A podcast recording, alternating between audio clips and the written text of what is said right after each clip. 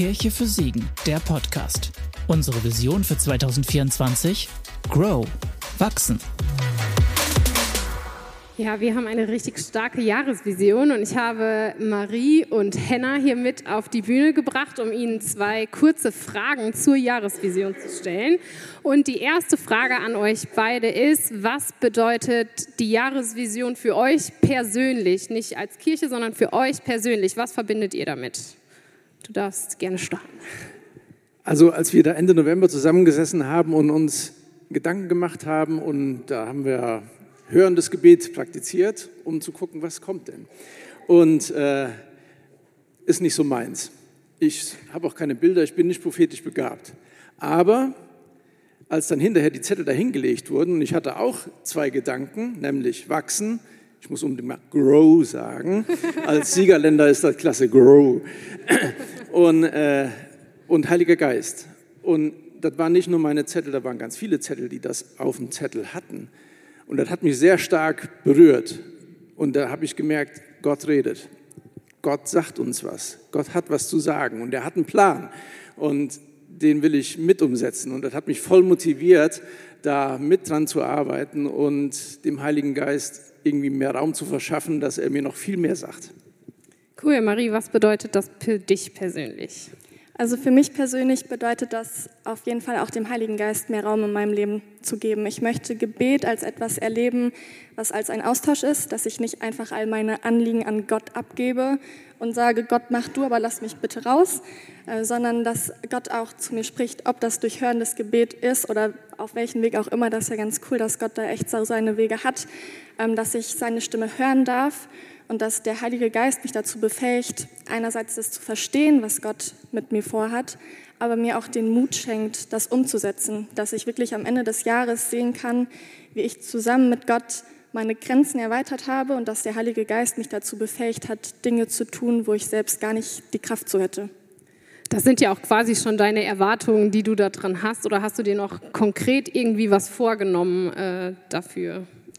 Also tatsächlich habe ich recht große Erwartungen. Einmal persönlich, weil ich glaube, ich darf auch ganz große Erwartungen an Gott haben, mhm. aber auch so an die Gemeinde. Wenn ich mir vorstelle, wie wir am Ende des Jahres persönlich alle sagen können, dass wir persönlich alle gewachsen sind, dann hat, ist schon richtig viel Veränderung, ähm, hat schon stattgefunden. Aber wenn wir noch sagen können, dass wir als Gemeinde zusammengewachsen sind, dass wir als Gemeinde zusammen dem Heiligen Geist mehr Raum gegeben haben und wirklich am Ende des Jahres zurückblicken können und sehen können, was für Früchte gewachsen sind, ähm, dann kann man eine große Erwartung haben. Ja, das stimmt. Henna, hast du konkrete Erwartungen oder dir irgendwas vorgenommen so für das Jahr? Also ich bin ja nun mal Finanzminister hier und da habe ich echt Erwartungen. Und im vergangenen Jahr habe ich schon feststellen können, da tut sich was. Also klasse. Wir haben die Kosten steigen um uns herum und trotzdem ist das Budget gestiegen für uns. Äh, weil viele sich beteiligt haben. Und da erwarte ich einfach tatsächlich noch mehr, damit wir noch viel mehr anbieten können hier für die Stadt und äh, für die Gemeinde. Und da freue ich mich drauf und bin echt gespannt, was Gott da tut. Mega, vielen Dank euch. Ihr dürft euch super gerne setzen.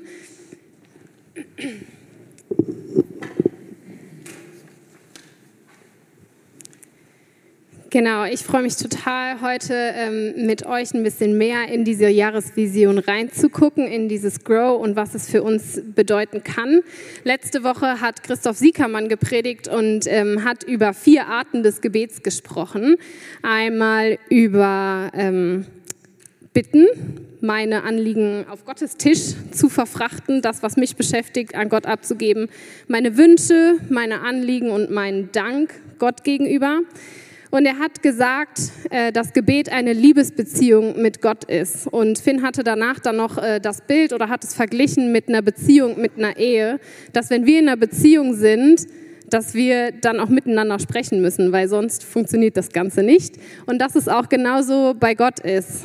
Gebet ist das Gespräch mit Gott und das macht unsere Beziehung mit Gott aus. Heute möchte ich äh, darauf einen Fokus setzen, in Gottes Gegenwart zu wachsen. Und das hat auch super viel mit Gebet und Heiliger Geist zu tun. Und gleichzeitig ähm, ja, werde ich darauf eher eingehen, wie können wir unsere Aufmerksamkeit fokussieren, dass wir in Gottes Gegenwart wachsen können. Denn du hast wahrscheinlich schon äh, mitbekommen, dass wir in einer Gesellschaft leben, wo ganz viele Dinge, jeder und alles möchte deine Aufmerksamkeit haben. Die Konzerne haben individualisierte Werbung nur für dich extra, die dir angezeigt wird auf deinem Handy. Die Musik möchte deine Aufmerksamkeit, Filme, Meinungen, Freunde, deine Kinder, ähm, aber auch Nachrichten, Arbeit, Social Media, alles kämpft um deine Aufmerksamkeit. Und es ist super schwer, wirklich Aufmerksamkeit zu fokussieren. Und ich glaube oder stelle mal die steile These auf, dass das Wertvollste, was du hast, dein Herz ist, aber dass das Zweitwertvollste ist, was du geben kannst, deine Aufmerksamkeit ist. An Menschen, aber auch an Gott. Und Corrie ten Boom hat mal gesagt, wenn der Feind dich nicht zum Sündigen bringen kann, dann hält er dich beschäftigt. Dann lenkt er deine Aufmerksamkeit auf alles andere, was um dich drumherum ist. Und das wird, hat ungefähr den gleichen Effekt, nämlich Sünde und auch diese Beschäftigkeit, die durch die ständige Aufmerksamkeit, die alles will, ähm, ja, der Effekt davon ist, dass sie die Verbindung zu Gott kappen, aber auch zu anderen Menschen und auch zu dir selbst. Und ich merke das manchmal bei mir, dass ich so beschäftigt bin mit all den Sachen und all die Dinge, die meine Aufmerksamkeit wollen, dass ich merke, boah, irgendwie pff, verliere ich zu mir selbst die Verbindung, aber auch zu den Leuten um mich drumherum und zu Gott. Und unser Fokus dieses Jahr als Kirche soll sein, dass wir in Gottes Gegenwart wachsen, beten und uns auf den Heiligen Geist konzentrieren. Und ich glaube, dass diese drei Punkte nichts anderes sind, als unsere Aufmerksamkeit zu fokussieren, und zwar auf Gott. Weil ich habe ganz viele Sachen aufgelistet, die um deine Aufmerksamkeit kämpfen. Und eins habe ich nicht gesagt. Gott kam nicht da drin vor. Dabei möchte Gott auch deine Aufmerksamkeit haben.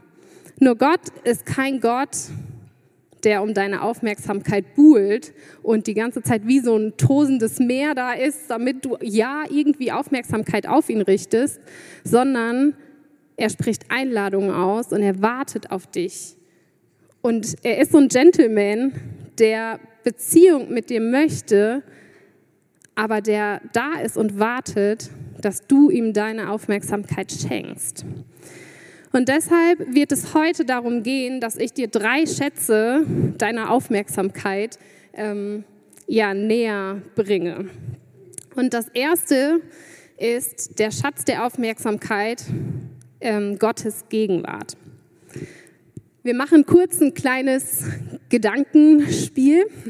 Und zwar ähm, weißt du, du bist beschaffen und äh, geschaffen und du weißt auch wahrscheinlich, dass du eine Bestimmung in deinem Leben hast.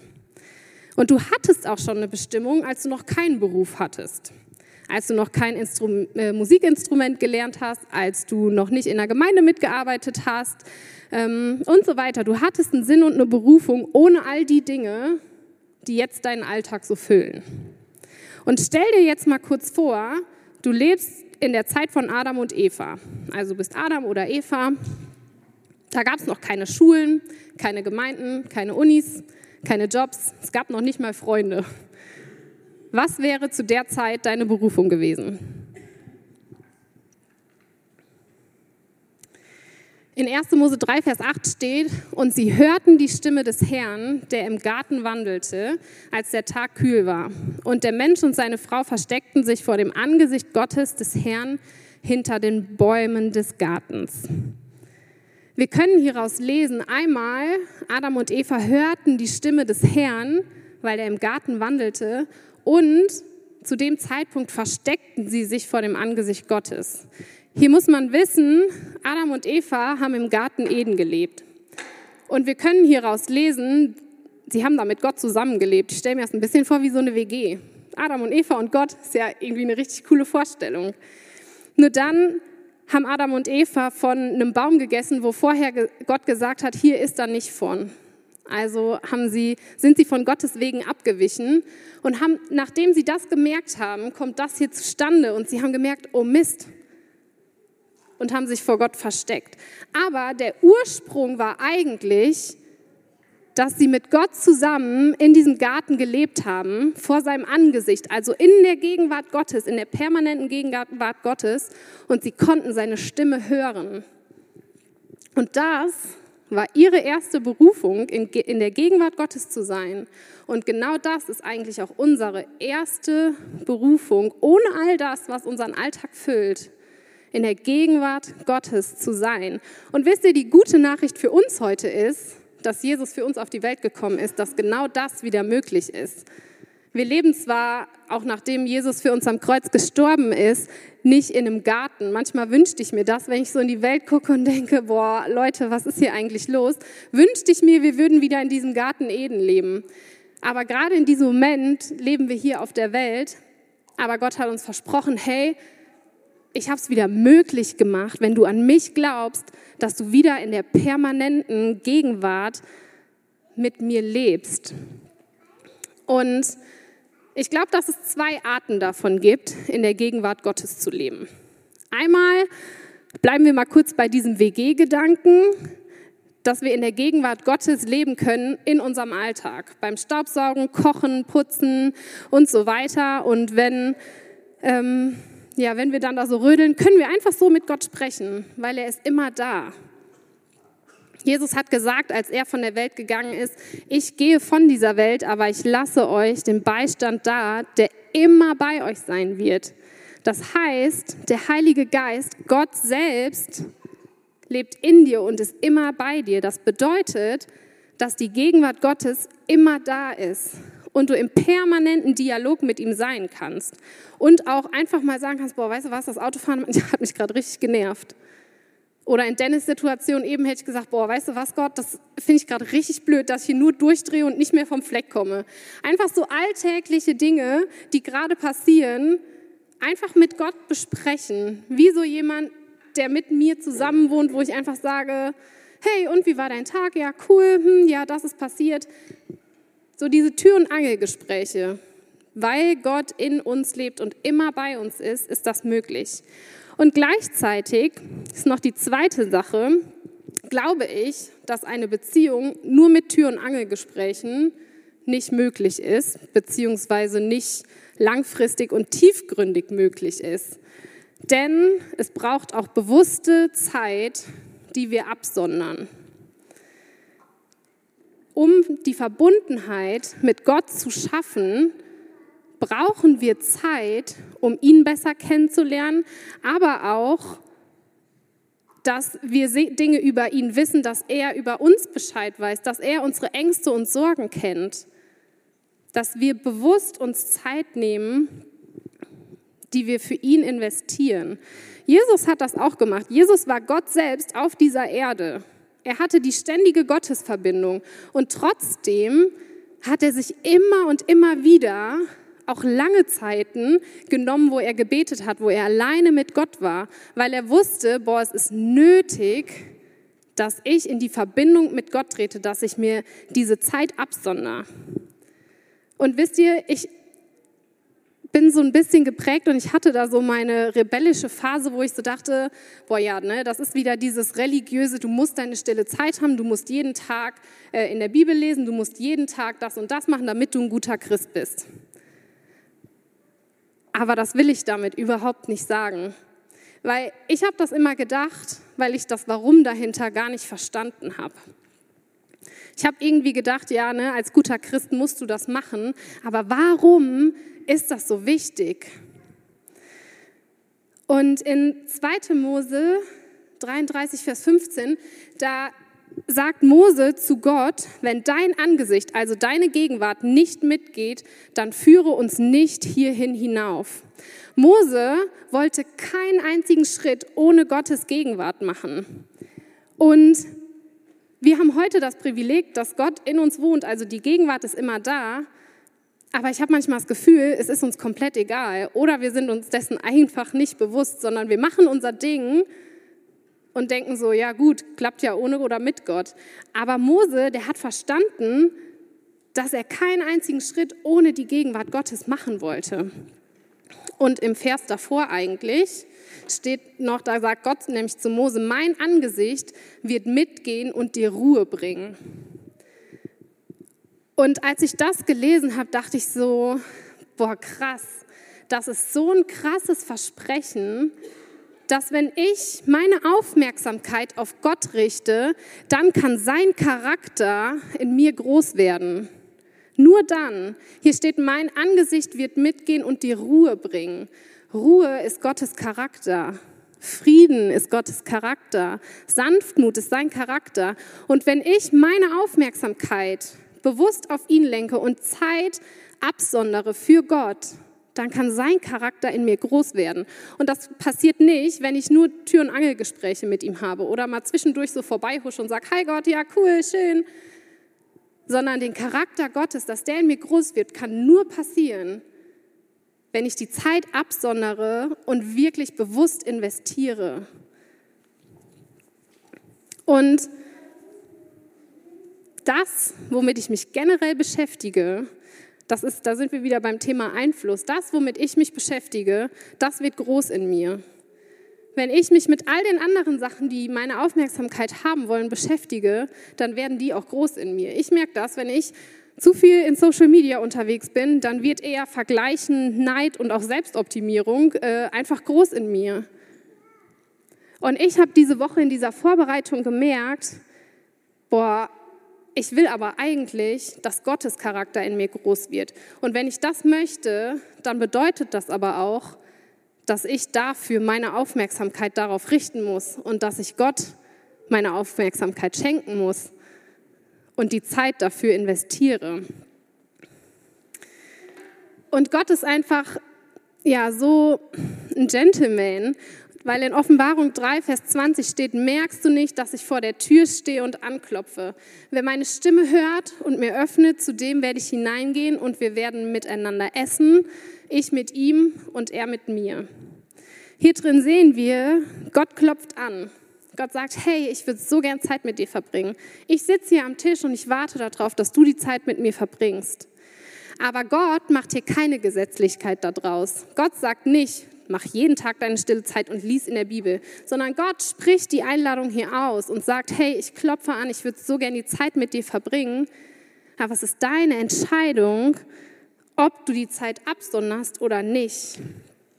Ich habe für mich diese Woche nochmal neu gemerkt, wenn ich möchte, dass Gottes Charakter in mir groß wird, dann hat das auch die Folge, dass ich mich in die Zeit oder dass ich meine Aufmerksamkeit und meine Zeit darauf auch fokussieren muss. Der zweite Schatz der Aufmerksamkeit ist, Gott sprechen zu lassen. Wir haben eben schon davon gehört, auch von der Marie und auch von Henna. Und in unserer Vision steht, dass wir Gebet neu erleben wollen als einen Dialog mit Gott. Und in Johannes 10, Vers 27 steht, meine Schafe hören meine Stimme und ich kenne sie und sie folgen mir nach. Damit sind wir gemeint. Wir sind hier die Schafe die Gottes Stimme hören. Wie kann ich überhaupt Gottes Stimme hören? Wie geht das überhaupt? Weil höre ich dann so eine Stimme, wie ich sie jetzt hier gerade von mir gebe, oder wie ist das eigentlich? Bei mir persönlich ist das meistens in meinen Gedanken, aber Gott spricht auch durch Ermutigungen von anderen, durch Lieder, durch Bibel, manche träumen. Es ist super vielfältig. Ganz selten ist es, dass Gott wirklich so eine klare Stimme hat, wo man wirklich sagen kann, boah, ich habe die Worte quasi gehört in meinem Ohr. Aber wichtig an der Stelle ist zu sagen, hey, Gott ist nicht der Gott, der alles übertönt. Alles, was in deinem Leben ist, übertönt, sondern Gott, das steht in 1. Könige 19, ist wie so ein sanftes Säuseln.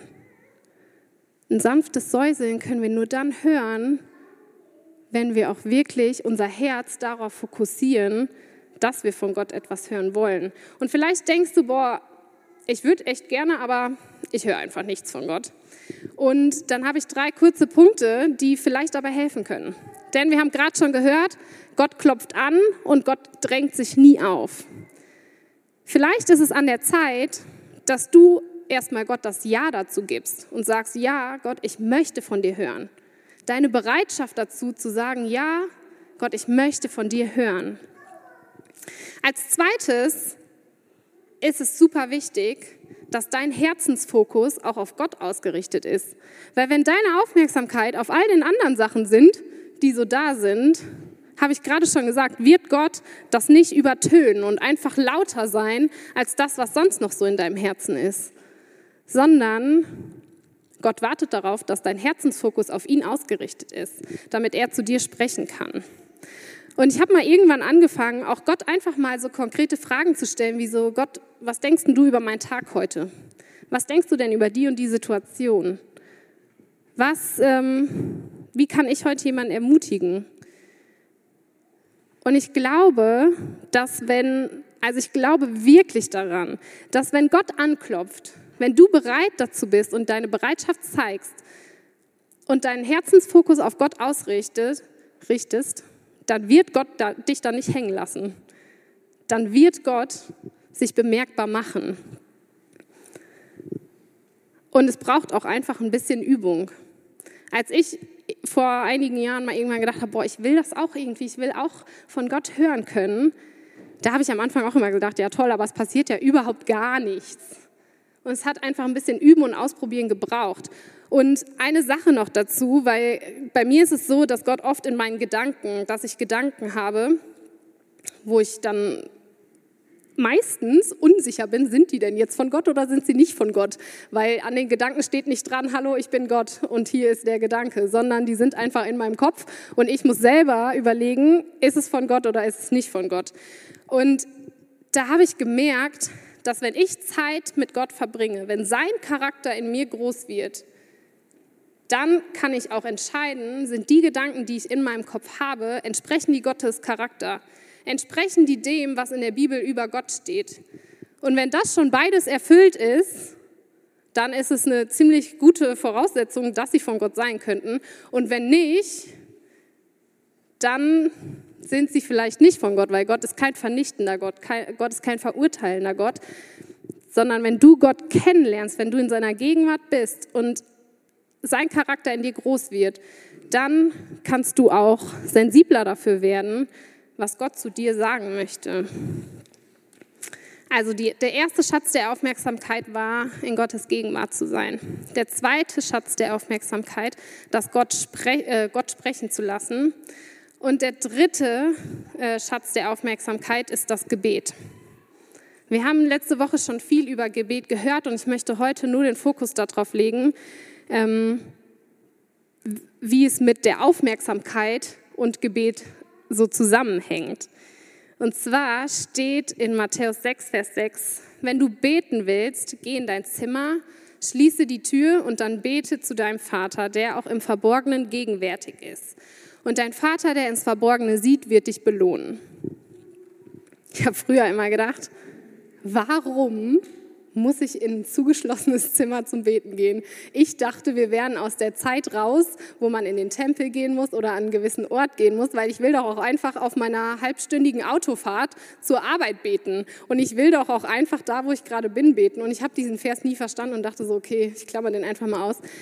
Aber da steckt ein Schatz der Aufmerksamkeit drin. Denn da steht, wenn du beten willst, geh in dein Zimmer und schließe die Tür, weil uns so viele andere Dinge umgeben, die unsere Aufmerksamkeit wollen. Und wenn du beten möchtest, dann steht da, schließ die Tür in Klammern zu all den Sachen, die sonst auch noch deine Aufmerksamkeit haben wollen. Schließ die Tür zu deinem Handy zu, schließ die Tür zu deinem Laptop, vielleicht auch manchmal zu deiner Familie, die deine Aufmerksamkeit will. Such dir Zeit, wo du Dinge ausklammern kannst und deinen Fokus und deine Aufmerksamkeit auf Gott richten kannst, damit du in dieser Gebetszeit, in der Gegenwart Gottes, Jesus begegnen kannst. Gebet ist nichts anderes, als auch Zeit in seiner Gegenwart zu verbringen und deine Anliegen ihm zu übergeben. Und es, Gebet ist, sich in Gottes Gegenwart nach ihm auszustrecken, die meisten Wunder in der Bibel sind dann passiert, wenn sich aktiv Leute nach Jesus ausgestreckt haben. Ich finde das so krass, weil das macht so einen Unterschied, wenn wir uns nach Jesus ausstrecken. Die Mehrteilung beim Volk Israel, die ist passiert, weil Mose den Stab aktiv auf das Meer geschmettert hat. Hätte er es nicht gemacht, hätte sich dieses Meer nicht geteilt. Oder die blutende Frau in der, ähm, in der Bibel, die ein Wunder brauchte, die ist in der Menschenmenge hinter Jesus hergegangen, hat sich ausgestreckt nach dem Saum von seinem Gewand und wurde geheilt, weil sie sich nach Jesus ausgestreckt hat. Der Blinde, der am Straßenrand saß und nach Jesus geschrien hat, der hat sich nach Jesus ausgestreckt, aktiv, um geheilt zu werden. Der Gelähmte, der sich nicht selber ausstrecken konnte, wurde von seinen Freunden getragen und die haben sich nach Jesus ausgestreckt, damit der geheilt werden konnte. Ich wünsche mir so sehr, dass wir eine Kirche sind, die sich nach Jesus ausstreckt und Großes davon erwartet, dass wir eine Kirche sind, die füreinander, eine Armee in dem Rücken des anderen sind und füreinander betet wenn wir unsere Aufmerksamkeit auf Gott richten und füreinander im Gebet einstehen. Stellt euch mal vor, was das für eine Kraft hat. Wenn nicht nur ich alleine in meinem Kämmerlein bete, sondern wenn ich sage, hey, lass uns füreinander beten, dann sind wir viele. Und dann strecken sich viele nach Gott aus. Ich glaube, dass das einen riesen Unterschied macht. Und gleichzeitig wünsche ich mir, dass wir eine Kirche sind, in der wir auch mutig nach Gebet fragen. Weil ich habe manchmal so den Eindruck, und mir geht es auch selber manchmal so, dass ich so denke, ach ja, komm, ist doch nicht so schlimm, ne? Ist jetzt nicht würdig, auf eine Karte geschrieben zu werden und angepinnt zu werden oder so, weil muss ich doch eigentlich selber mit klarkommen. Oder kann ich Gott mal so sagen, ne? Aber ich wünsche mir, dass wir eine Kirche sind, die mutig sagt, hey, weißt du was, kannst du dafür beten? Damit wir uns füreinander und miteinander nach Jesus ausstrecken können. Egal, ob es dir groß oder klein vorkommt, lass dein Stolz auch nicht da, äh, der Hinderungsgrund sein, warum du Sachen nicht aufschreibst, warum du andere nicht fragst, hey, kannst du für meine Kopfschmerzen beten? Kannst du für das und das Wunder beten? Kannst du für Heilung beten? Kannst du für das scheinbar Unmögliche beten? Kannst du für Versorgung beten? Manchmal glaube ich, dass uns auch unser eigener Stolz aufhält, da um Gebet zu bitten, weil wir denken, boah, ich mache mich damit echt verletzlich zu sagen, dass ich überhaupt Versorgung brauche. Ich mache mich damit verletzlich zu sagen, dass ich gerade ein Wunder brauche und selber vielleicht nicht mehr dran glaube. Ich habe in meiner letzten Predigt schon gesagt, Verletzlichkeit schafft Verbundenheit. Und ich glaube, dass da so eine Macht drin steckt, wenn wir uns auch untereinander verletzlich machen und sagen, hey, kannst du dafür mit mir beten? Das macht einen Unterschied. Jesus hat gesagt, wer an mich glaubt, wird die gleichen Taten vollbringen wie ich, ja sogar noch größere, denn ich gehe zum Vater. Jesus hat versprochen, dass wir größere Sachen erleben werden als das, was er auf der Erde erlebt hat. Glaubst du daran? Erwartest du das, dass das passieren kann? Ich glaube daran, dass wenn wir in Gottes Gegenwart unsere Aufmerksamkeit auf ihn richten, dass dann sein Charakter in uns groß werden kann. Dass wenn mein Herzensfokus auf Gott gerichtet ist, dass ich ihn dann hören kann. Und dass, wenn ich mich im Gebet nach ihm ausstrecke, dass ich dann Großes erwarten kann und werde.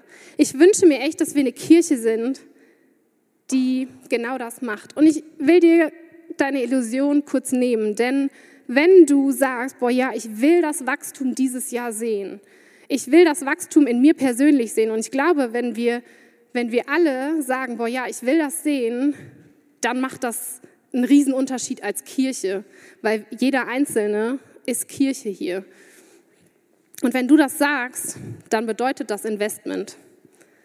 Dann passiert das nicht einfach so, sondern das ist deine Entscheidung, Gott die Aufmerksamkeit zu schenken und Gott auch deine Zeit zu schenken. Und auch schon im Hinblick auf die Gebets- und Fastenwoche, die ähm, nächste Woche Sonntag anfängt, überleg dir doch mal, hey, was, wozu mache ich in dieser Woche von Gebet und Fasten die Tür zu um meinen Fokus mehr auf Gott richten zu können? Wo, wo muss ich eine Entscheidung treffen, dass ich das in der Woche ausklammere, damit ich die Zeit und die Aufmerksamkeit, die ich sonst woanders drauf lenke, auf Gott richten kann? Gott klopft an und er sagt, hey, ich bin da, ich möchte die Zeit mit dir verbringen, ich möchte dir meinen Charakter zeigen, ich möchte Großes tun. Nur es braucht deine Entscheidung, ob du das auch tun möchtest. Und ich möchte dich jetzt einladen, wenn du heute Morgen sagst, boah, ja, ich will all in gehen mit dieser Vision. Ich möchte meine Zeit investieren, ich möchte meinen Fokus investieren und ich möchte dieses Jahr wachsen. Dann lade ich dich auf, die Entscheidung jetzt hier zu treffen und als Zeichen davon aufzustehen. Und dann will ich dich segnen für diese Entscheidung, für dieses Jahr, indem du sagst, hey, ich möchte meinen Fokus und meine Aufmerksamkeit darauf richten, dass Gott in mir groß werden kann, damit wir Großes sehen können. Genau, du darfst ausstellen, wenn du sagst, ja, das möchte ich tun und dann möchte ich ähm, für euch beten. Boah, Jesus, ich danke dir dafür, dass du groß bist. Ich danke dir für jeden Einzelnen und jede Einzelne, die jetzt hier aufgestanden ist und die sagt, ja, Jesus, Du klopfst an und ich mache dir auch auf. Ich entscheide mich dafür, meine Aufmerksamkeit auf dich zu richten. Jesus, und du versprichst, dass du dann auch kommst. Deshalb bete ich, dass du jeden Einzelnen, der jetzt hier steht, erfüllst.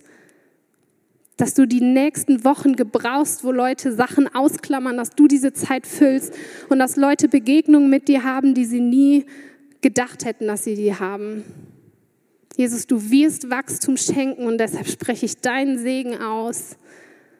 Ich spreche deinen Segen aus über das, was du vorhast. Heiliger Geist, wir laden dich ein, dass du Raum in unserem Leben und in dieser Kirche einnimmst. Amen. Ihr dürft euch noch mal kurz setzen. Auf euren Plätzen liegen diese Karten. Prayer first. Bitte, bitte für mich.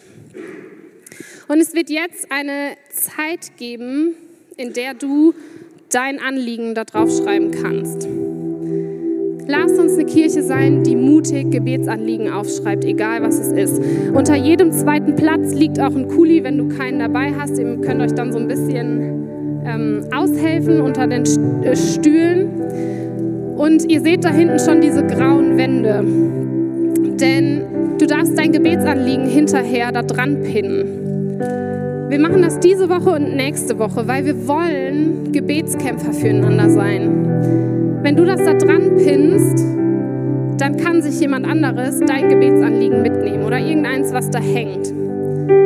Wenn du sagst, ich bin nächste Woche nicht da, dann nimm dir heute schon ein anderes Gebetsanliegen mit. Wenn du sagst, ich bin nächste Woche da und ich vergesse es dann noch nicht, dann nimm dir nächste Woche eins mit, denn wir wollen wirklich die Gebets- und Fastenwoche dafür nutzen, für die Anliegen von jedem Einzelnen zu beten, von anderen Gebetsanliegen mitzunehmen und wirklich die Zeit und unsere Aufmerksamkeit da rein zu investieren, Gebetskämpfer zu sein, eine Armee hinter dem Rücken von anderen zu bilden und füreinander aufzustehen, füreinander uns zu Jesus auszustrecken. Das heißt, schreib dein Gebetsanliegen auf, du kannst es hinterher anpinnen und entweder heute oder nächste Woche eins für jemand anderen mitnehmen.